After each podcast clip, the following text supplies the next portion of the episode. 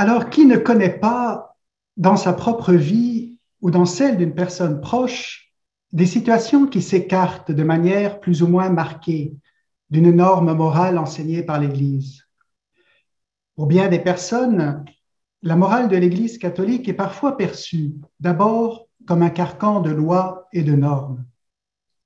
Et pour certains, pour certains croyants, une tension existe entre leur vie de foi et leur vie morale, alors que la situation concrète dans laquelle ils se trouvent les place dans un écart irrémédiable à ces normes. On peut penser aux personnes divorcées, engagées dans une nouvelle union, aux personnes homosexuelles qui sont en couple, aux jeunes qui vivent en cohabitation, aux couples qui doivent faire face à des décisions sur le contrôle des naissances, à ceux qui sont devant le choix d'un éventuel recours à une procréation médicalement assistée pour contourner le drame d'une stérilité. On peut aussi penser à toutes les personnes qui ont à faire des choix déchirants alors qu'elles sont aux prises avec la détresse et la souffrance. C'est particulièrement le cas aujourd'hui avec les décisions de fin de vie, dans un contexte où devient largement accessible et socialement acceptable l'aide médicale à mourir. Toutes ces situations sont marquées par une grande fragilité et une grande incertitude quant au bien moral possible qui est à discerner et à mettre en œuvre concrètement. Toutes ces situations peuvent conduire des croyants à vivre de plus en plus difficilement leur cheminement de foi dans une pleine appartenance ecclésiale. Pour d'autres, ces situations d'écart ne posent plus aucun problème. Pour certains, cependant, elles mettent en jeu le risque même de ne plus être en mesure de reconnaître la présence de Dieu au cœur de l'épreuve ou de l'impasse qu'ils vivent. Nous nous trouvons aujourd'hui en tant que croyants dans une drôle de position. D'une part, nous pouvons avoir l'impression que notre société a perdu ses repères éthiques, son compas moral, pourrait-on dire, et que dorénavant, tout se vaut du moment que cela correspond à ce que l'on veut.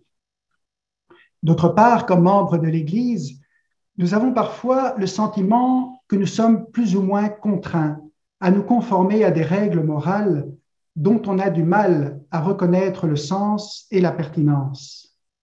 Une morale qui peut alors être perçue comme imposée, faite d'obligations multiples, que certains vivent difficilement lorsqu'ils se retrouvent en situation d'échec ou de marginalité. Et cela peut aussi conduire des croyants à prendre une distance avec l'Église, sinon à la quitter ou à devenir indifférents. Mais est-ce bien le cas?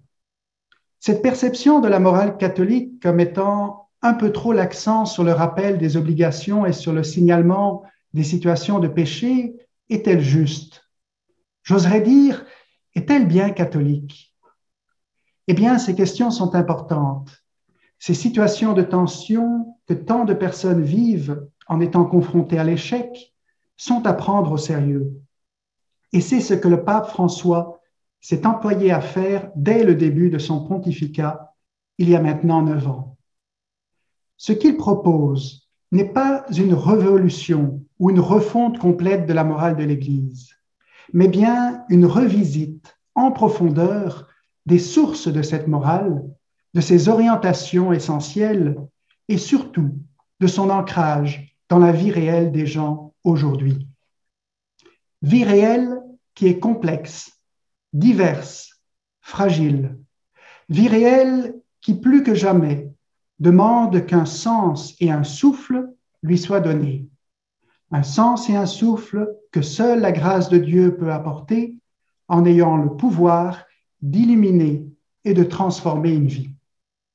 Le pape François l'affirme de manière forte, et je le cite, Il est mesquin de se limiter seulement à considérer si l'agir d'une personne répond ou non à une loi ou à une norme générale, car cela ne suffit pas pour discerner et assumer une pleine fidélité à Dieu dans l'existence concrète d'un être humain. Tout est dit dans cette affirmation, mais tout est encore à découvrir pour la mettre en pratique. C'est ce, à quoi le pape François s'emploiera dans deux documents importants que nous allons explorer ensemble. L'exhortation apostolique Evangelii Gaudium, la joie de l'Évangile, qu'il publie au début de son pontificat en 2013, et l'exhortation apostolique Amoris Laetitia, la joie de l'amour, publiée il y a tout juste cinq ans, comme nous le rappelait le frère Thomas, et qui fait suite aux travaux des deux synodes sur la famille. Deux documents essentiels qui mettent l'accent sur la vie croyante comme vie du disciple du Christ, et ce, dans sa dimension autant spirituelle que morale. Ce sont quelques éléments de ces deux documents que je vous propose d'explorer ensemble pour dégager les traits importants que le pape François met de l'avant pour revisiter la morale catholique. Le premier document, l'Évangile de la joie, expose en quelque sorte le programme de son pontificat, la vision et la compréhension de l'Église qu'il veut promouvoir, les orientations et les priorités qu'il veut donner à sa mission dans le monde d'aujourd'hui. Il y a là un véritable trésor pour bien comprendre les assises d'une réflexion morale pour la vie croyante. Le second document, La joie de l'amour, consiste en une réflexion riche et profonde sur les réalités des couples et des familles aujourd'hui, éclairées par la parole de Dieu et la tradition de l'Église. Elle apporte des pistes de réflexion pratique pour comprendre et mettre en œuvre concrètement dans nos vies de croyants une recherche du bien au sein même de la complexité et de la fragilité qui marquent l'existence. Ces pistes de réflexion se trouvent particulièrement exposées au chapitre 8 d'Amoris Laetitia intitulé Accompagner, discerner et intégrer la fragilité. Trois verbes qui décrivent le cœur de ce que doit constituer la morale vécue en Église accompagner, discerner, intégrer. Et vous aurez remarqué que le terme central discerner est encadré par un terme faisant référence à la relation, l'accompagnement, et un autre à la logique essentielle de la foi, l'intégration qui permet la communion, une communion qui intègre la fragilité. Tout au long de ce chapitre, véritable petit traité de morale revisité, des termes reviennent constamment. Discernement, conscience, miséricorde, grâce, croissance. C'est de cela dont il doit être question quand on évoque la morale chrétienne. Un discernement en conscience des chemins de croissance sous la grâce et la miséricorde de Dieu. Mais comment faire cela concrètement? Et surtout dans les situations quotidiennes que nous rencontrons, dans les relations que nous établissons, dans les attractions et les passions du cœur que nous ressentons, dans la complexité de l'existence marquée par la fragilité, l'incertitude et parfois par l'échec, l'impasse, la souffrance. Comment parler d'un bien possible et d'un chemin de croissance pour une personne dont la vie est marquée par des ruptures relationnelles Comment parler d'intégration à un jeune qui découvre que son orientation sexuelle et ses engagements de vie le placent en porte-à-faux avec l'enseignement de l'Église sur l'amour conjugal et le renvoie de ce fait dans la marginalité d'un point de vue moral. Pour aborder ces questions, je vous propose de nous arrêter d'abord à quelques convictions de fond que le pape François expose et qui forment l'assise du discernement moral du croyant, sa vision de l'Église et les grands axes de sa pensée concernant la morale. Ensuite, nous regarderons en quoi consiste ce discernement et comment il peut s'exercer concrètement, en particulier dans les situations complexes où il existe un écart, parfois irrémédiable, entre ce qui est possible à mettre en œuvre comme bien et l'idéal moral promu par l'Église. Parmi les convictions de fond, et ça sera mon premier point, il y a d'abord la vision de l'Église que le pape François propose. Cette vision aura des conséquences décisives pour la morale. Trois caractéristiques marquent cette Église rêvée par le pape. C'est d'abord une Église dont la mission est inscrite dans la joie. Gaudium et Laetitia sont les deux termes latins qui ouvrent les propos du pape. Ils se traduisent tous les deux en français par joie. Cela est bien significatif. La vie d'un croyant, d'un disciple du Christ, ne peut que s'enraciner dans une joie véritable et profonde qui lui donne son assise et sa force. Cela peut sembler parfois bien paradoxal, mais c'est pourtant l'essentiel. Joie comme mouvement fondamental de la vie de foi, mais joie aussi qui doit pouvoir se vivre à travers les actes qui sont posés et les relations qui sont nouées au milieu des limites et des fragilités humaines. Joie de faire l'expérience d'appartenir à une communauté dont personne ne devrait se sentir exclu. On pourrait s'interroger sur ce que cette voie pourrait bien avoir à faire avec la morale.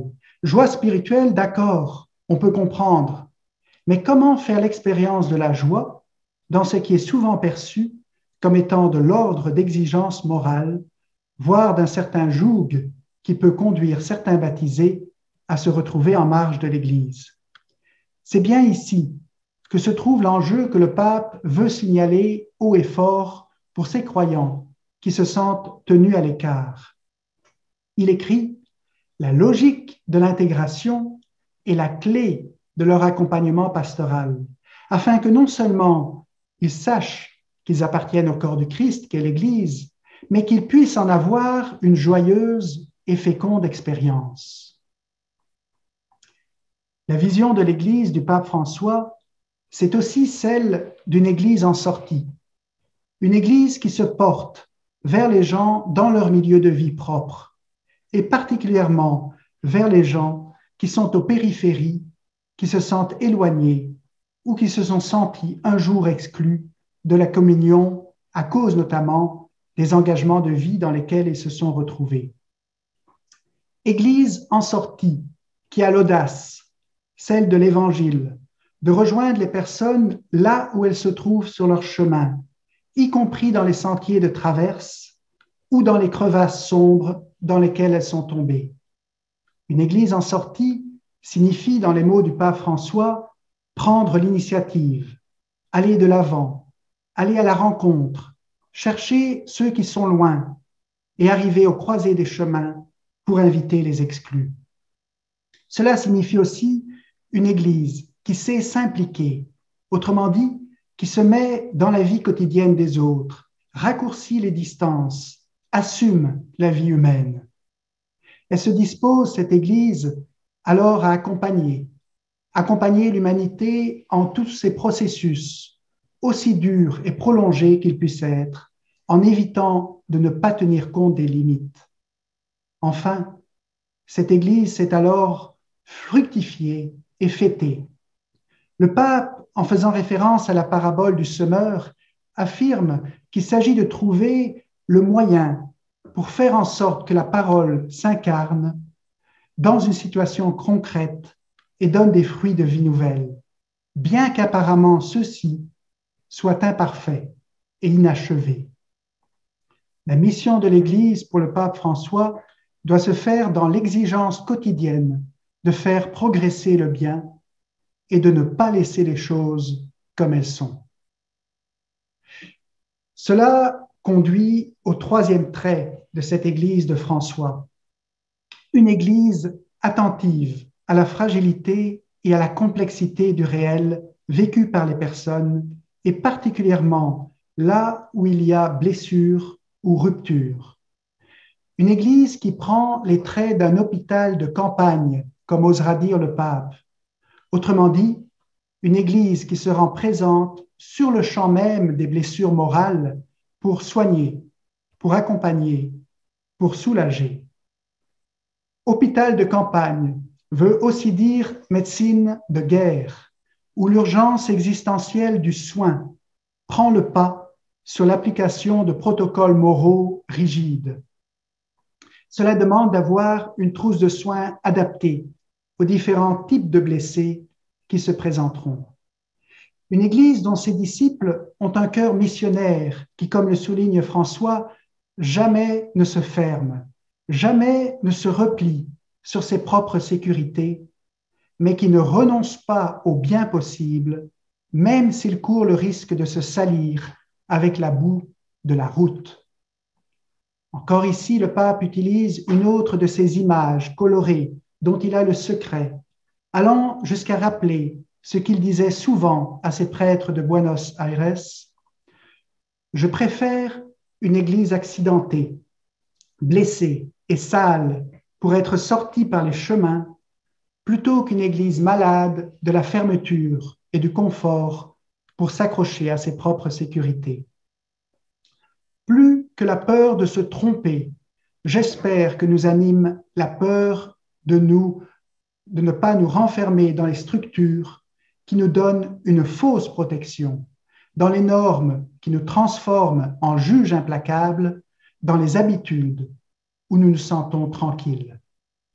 En qualifiant la mission de l'Église de la sorte, le pape suggère que l'Église et sa manière de présenter la morale devraient être plus attentives à la réalité et la complexité de la vie, dans le concret plus que dans l'abstrait, dans la proximité de l'accompagnement pastoral plutôt que dans la distance d'une application froide et rigide de la loi morale. On comprend rapidement que cette vision de l'Église aura des conséquences importantes sur la façon dont se conçoit sa mission, et en particulier sur la morale, qui sera mise en œuvre pour guider les croyants sur leur chemin de vie marqué par la fragilité. Et c'est ici qu'il est important d'évoquer, et c'est mon deuxième point, ce que nous pourrions appeler les grands axes de la pensée morale du pape François. Encore une fois, il n'invente pas, ni ne propose une nouvelle morale, mais le ton et la forme ont changé, les priorités aussi. Il se recentre sur l'essentiel et cela le conduit à des propositions pastorales audacieuses pour aborder les problèmes moraux concrets que nous examinerons en dernière partie de cette conférence. Un premier axe de cette pensée morale est la priorité donnée à la parole de Dieu. Tout s'enracine là et tout découle de là. Une parole vivante et vivifiante qui ne s'agit surtout pas de réduire ou dissimuler derrière des catalogues de règles ou de péchés, la parole de Dieu est le cœur vivant d'une morale véritablement chrétienne. Le pape écrit, La parole a en soi un potentiel que nous ne pouvons prévoir. L'Église doit accepter cette liberté insaisissable de la parole qui est efficace à sa manière et sous des formes très diverses. Telle qu'en nous échappant, elle dépasse souvent nos prévisions et bouleverse nos schémas. Aussi, le pape entame sa lettre à Maurice Laetitia par un grand panorama de la famille dans la Bible. Cela est fort révélateur. Plutôt que de se concentrer, concentrer son regard sur les modèles de famille idéale, la Sainte Famille en l'occurrence, comme il était de coutume de le faire dans les textes officiels sur la famille, le pape consacre tout un chapitre à la vie de famille en parcourant la Bible d'un bout à l'autre. Il ne s'arrête pas aux seules représentations idéales, mais il propose une réflexion qui aborde la famille sous toutes ses coutures, pourrait-on dire, en puisant aussi bien dans l'Ancien que dans le Nouveau Testament. Les réalités familiales y apparaissent dans toute leur richesse, mais aussi leur pauvreté. La vie de famille se dévoile ainsi comme lieu d'épreuve et de mise à l'épreuve du désir humain, comme creuset de passions jubilantes, mais aussi, plus d'une fois pécheresse.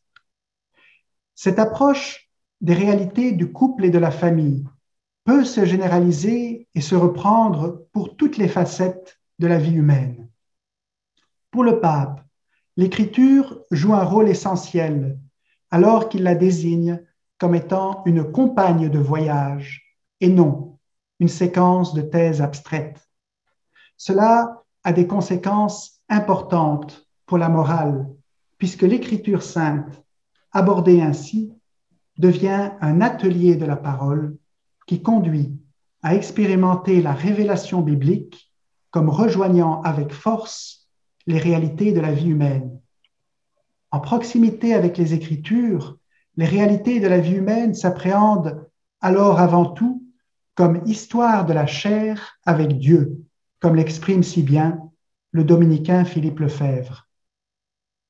La parole de Dieu, écrit quant à elle la bibliste Anne-Marie Pelletier, s'offre dans le propos du pape François comme un outil pédagogique pour voir, discerner, accompagner, intégrer, selon la manière dont la révélation montre Dieu, voir, accompagner, intégrer, et en particulier rouvrir des vies incertaines et parfois chaotiques un avenir réconcilié. Fin de citation. Cela nous conduit au deuxième axe de la pensée morale du pape François qui réaffirme le primat de la grâce sur la norme morale. Le pape rappelle que l'annonce de la bonne nouvelle doit rester centrée sur une révélation essentielle et déterminante qui traduit en mots très simples. Jésus-Christ t'aime. Il a donné sa vie pour te sauver et maintenant, il est vivant à tes côtés chaque jour pour t'éclairer, pour te fortifier, pour te libérer. Il rappelle que cela donne à cette annonce certaines caractéristiques pour qu'elle exprime l'amour salvifique de Dieu, préalable à l'obligation morale et religieuse, qu'elle n'impose pas la vérité et qu'elle fasse appel à la liberté, qu'elle possède certaines notes de joie d'encouragement, de vitalité. D'où des dispositions nécessaires pour que cette annonce soit entendue et accueillie, proximité, ouverture au dialogue, patience, accueil cordial qui ne condamne pas. En une formule choc, le pape dénoncera certains réflexes ecclésiaux qui font parfois en sorte d'effacer la grâce au profit d'un certain légalisme. Nous nous comportons fréquemment, écrit François, comme des contrôleurs de la grâce et non des facilitateurs.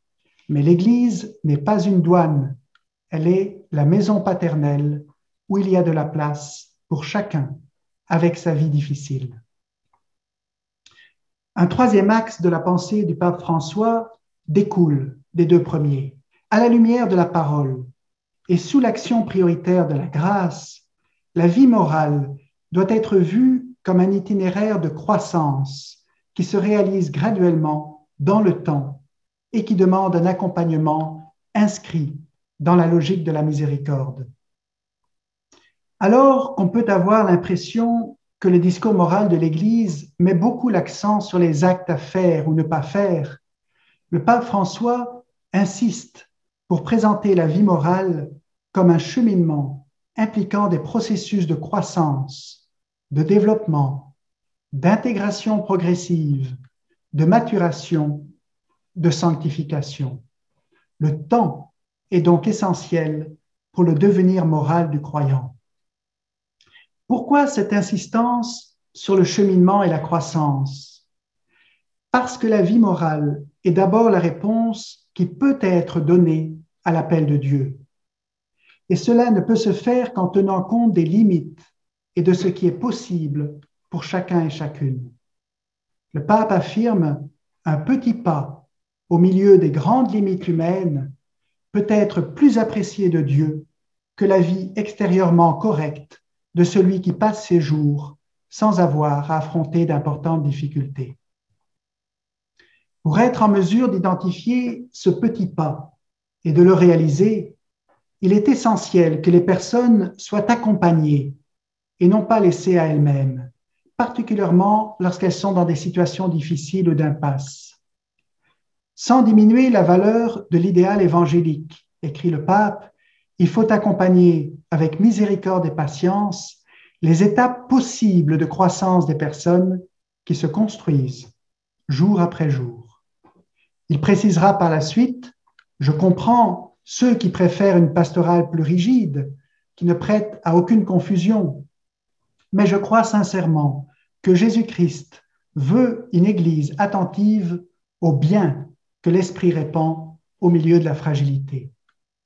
La prédication morale chrétienne n'est pas une éthique stoïcienne, elle est plus qu'une ascèse, elle n'est pas un simple, une simple philosophie pratique, ni un catalogue de péchés et d'erreurs.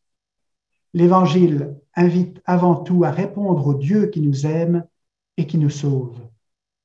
Il y va ainsi pour nous, croyants et croyantes, d'accueillir la miséricorde du Seigneur qui nous stimule à faire le bien qui est possible.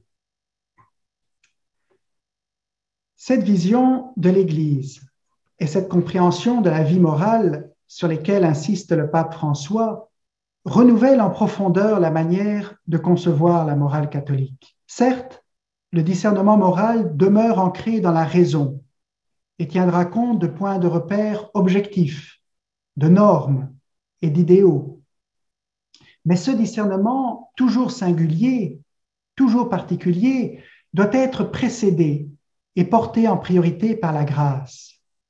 Il ne consiste pas d'abord à atteindre la perfection de l'idéal, mais à assurer un chemin de croissance au cœur des complexités, des incertitudes et des fragilités qui marquent la vie humaine. Cette morale retrouve du même coup, pourrait-on dire, sa dimension spirituelle qui est première et essentielle. Une morale permettant alors aux hommes et aux femmes disciples du Christ de trouver le souffle et le sens dont ils ont tant besoin dans leur vie. Cette compréhension renouvelée de la mission de l'Église et de sa morale conduisent le pape François à proposer des processus pour guider les croyants dans la recherche du bien à mettre en œuvre dans leur vie, y compris dans les situations dans lequel le bien possible s'écarte parfois irrémédiablement de l'idéal ou de la norme promue par l'Église. Le pape met l'accent sur deux clés principales, le discernement et l'exercice de la conscience, qu'il inscrit au sein d'une dynamique d'accompagnement pastoral.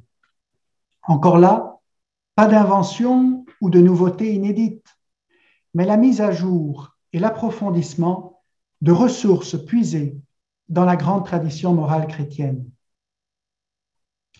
Premier outil, le discernement. C'est au chapitre 8 d'Amoris Laetitia que nous trouvons la réflexion du pape sur le discernement à la lumière des situations complexes que vivent certaines personnes.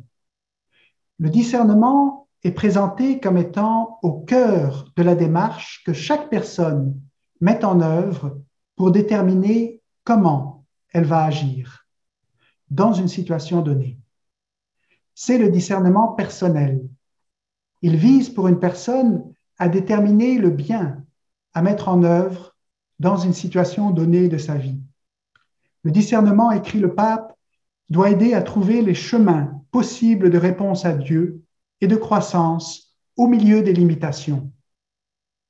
En croyant que tout est blanc ou noir, nous fermons parfois le chemin de la grâce et de la croissance et nous décourageons des cheminements de sanctification qui rendent gloire à Dieu.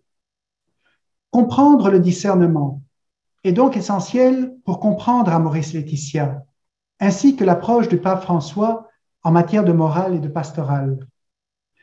Le discernement dans l'usage courant est la capacité de juger avec sagesse et de pouvoir choisir avec soin parmi différentes options. Mais pour le jésuite, qu'est le pape François, le discernement a une signification plus large et plus riche. C'est l'art de la prise de décision dans la prière en étant ouvert à l'action de l'esprit. La tradition jésuite du discernement est enracinée dans les exercices spirituels, le manuel classique sur la prière écrit par saint Ignace de Loyola au XVIe siècle. Le discernement est ainsi lié à la capacité de choisir le chemin le plus conforme au désir de Dieu. Il prend en compte la richesse et la complexité de la vie d'une personne et surtout suppose que Dieu est actif dans le processus de prise de décision. C'est donc un processus qui n'est pas seulement moral, dans lequel l'intellect est engagé, mais essentiellement et premièrement spirituel, et qui ne peut donc se réaliser que dans le contexte de la prière. Il s'agit, comme l'indique une maxime jésuite, de faire confiance à son cœur, mais d'utiliser sa tête. Dans cet exercice du discernement, qui inclut pour la personne de faire un examen lucide de sa responsabilité morale, une attention particulière est portée aux situations de fragilité ou d'imperfection. Le pape signale l'importance de mener une réflexion sur les conditionnements et les circonstances atténuantes et de prendre en compte les facteurs qui limitent la capacité de décision, ainsi que la complexité concrète des limitations. Il appelle à porter un regard attentif à la souffrance des personnes, particulièrement celle qui est générée par des situations difficiles, des blocages ou des impasses morales. Le pape François insiste également pour que le discernement soit réalisé dans une perspective de croissance et de petits pas, et qu'il soit soutenu et accompagné pastoralement. En ce sens, il reprend et développe un principe introduit par un de ses prédécesseurs, le pape Jean-Paul II, la loi de la gradualité dans le discernement moral des situations, à savoir que l'être humain connaît, aime et accomplit le bien moral en suivant les étapes d'une croissance. Le pape va cependant plus loin en rendant opératoire ce principe dans une situation où l'idéal ne sera probablement jamais atteint. Il évoque alors le fait que ce principe implique un discernement moral par une gradualité dans l'accomplissement prudent des actes libres de la part de sujets qui ne sont pas dans les conditions ni de comprendre, ni de valoriser, ni d'observer pleinement les exigences objectives de la voie, de la loi, pardon.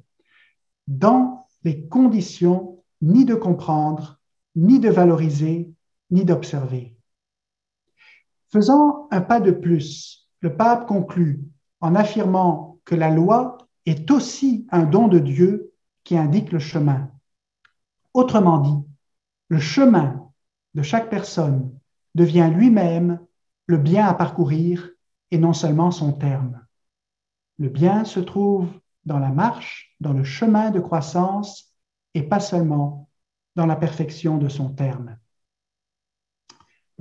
En insistant sur le discernement, le pape réaffirme du même coup l'importance de l'exercice de la conscience. Et c'est le deuxième outil moral essentiel. Il nous coûte, écrit-il, de laisser de la place à la conscience des fidèles qui souvent répondent de leur mieux à l'Évangile avec leurs limites et peuvent exercer leur propre discernement dans des situations où tous les schémas sont battus en brèche. Nous sommes appelés à former les consciences, mais non à prétendre nous substituer à elles. Fin de citation. La norme morale, pour essentielle qu'elle soit, ne peut suffire à elle seule à déterminer la culpabilité d'une personne dans une situation donnée. La moralité d'une action ne peut être jugée en dernier ressort que par la conscience éclairée de la personne elle-même.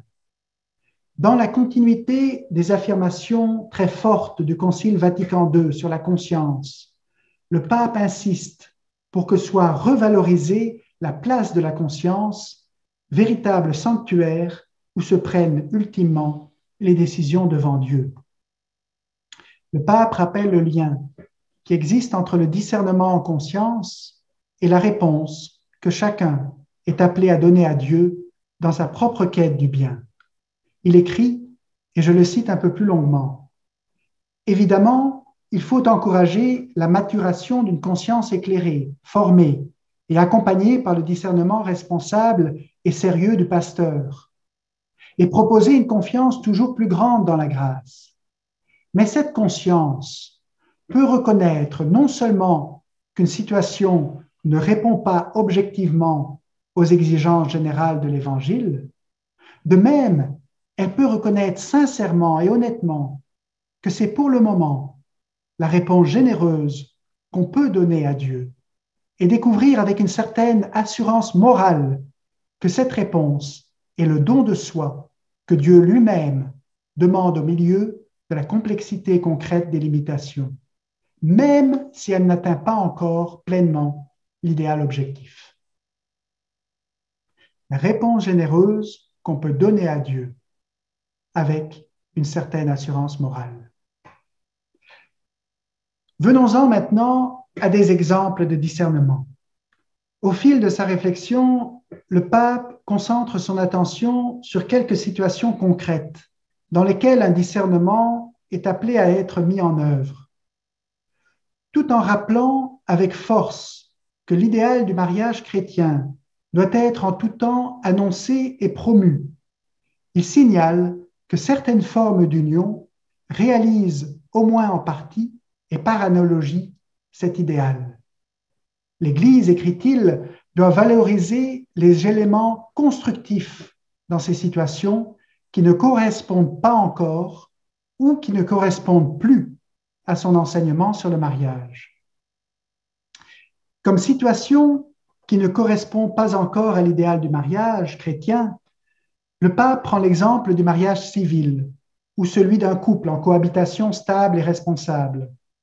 Il appelle à un discernement et un accompagnement pastoral qui permet d'identifier les éléments qui peuvent valoriser l'évangélisation et la croissance humaine et spirituelle grâce à l'intégration progressive des dons de Dieu.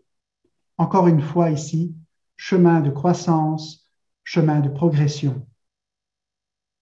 Comme situation qui ne correspond plus à l'idéal du mariage chrétien, le pape aborde le cas des baptisés, divorcés et remariés civilement. Il insiste pour qu'ils soient davantage intégrés dans les communautés chrétiennes et signale l'importance de discerner les formes d'exclusion de la vie communautaire qui peuvent être dépassées. Devant la grande diversité des situations, il appelle à un discernement responsable et pastoral des cas particuliers. Cela se fait par un examen de conscience de la responsabilité, la prise en compte des conséquences particulières qui se vivent à la lumière de la norme générale et une prise de conscience lucide de la situation vécue devant Dieu. Ce discernement emprunte avant tout la voie de la charité en scrutant comment la personne s'est comportée dans l'ancienne union, dans la séparation et comment elle se comporte dans la nouvelle union.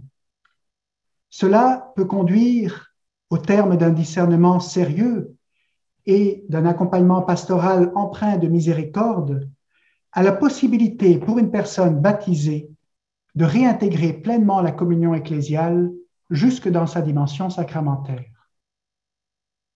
Ici, le temps joue un rôle important. Une petite phrase du pape François laisse croire que son propos s'applique à beaucoup d'autres situations. Il écrit, et je le cite, Il s'agit d'intégrer tout le monde.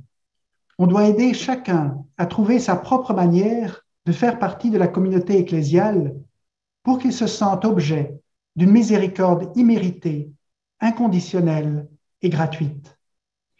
Personne ne peut être condamné pour toujours, parce que ce n'est pas la logique de l'Évangile.